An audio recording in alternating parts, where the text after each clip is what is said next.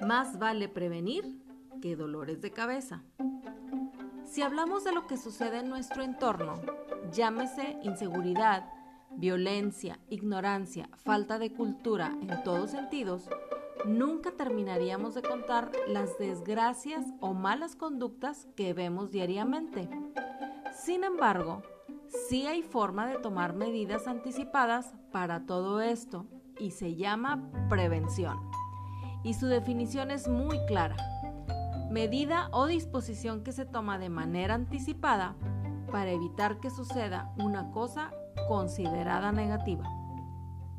En nuestro estado se ha estado trabajando con programas de este tipo, sobre todo en escuelas, ya que si enseñamos a los niños desde la educación preescolar, desarrollando diariamente las estrategias de prevención, paulatinamente lo realizarán como un comportamiento normal, disciplinado y honesto.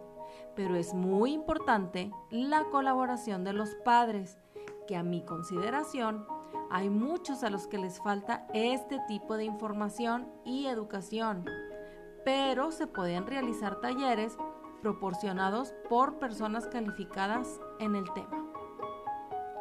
Recordemos que cuando aprendemos algo, se puede llegar a la perfección si lo realizamos muchas veces.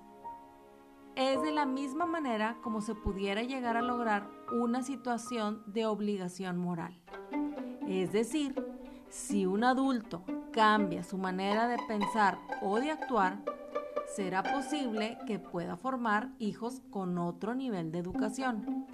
Y que conste que no estamos hablando de posiciones económicas, Aquí se trata de que cada uno en su entorno tenga el deseo de querer cambiar lo que está mal. Si una persona lo hace y convence a otra, poco a poco tendremos el efecto dominó. Es muy difícil cambiar a un individuo con un patrón establecido, pero se les debe concientizar en que si no cambian, no tendrán la calidad moral de educar a sus hijos. Los padres con hijos pequeños tienen una enorme responsabilidad en sus hombros, ya que ellos son una generación que piensa que pueden hacer lo que quieran a costa de los demás. Es de suma importancia que tanto padres como maestros se acerquen a las dependencias para solicitar apoyo de prevención, ya que si lo hacemos nos ahorraremos muchos dolores de cabeza. Yo soy Yolanda Sánchez.